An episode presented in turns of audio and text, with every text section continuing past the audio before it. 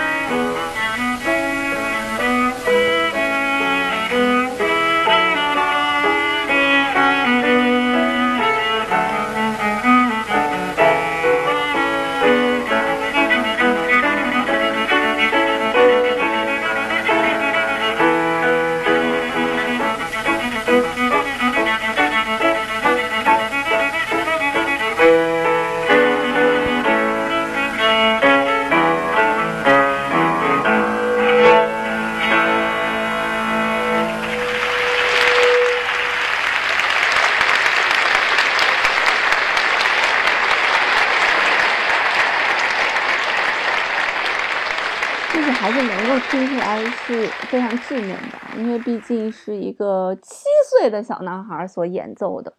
然后，呃，虽然还是在运弓上面会有一些 bug 出现，但是我觉得已经比较的完美了。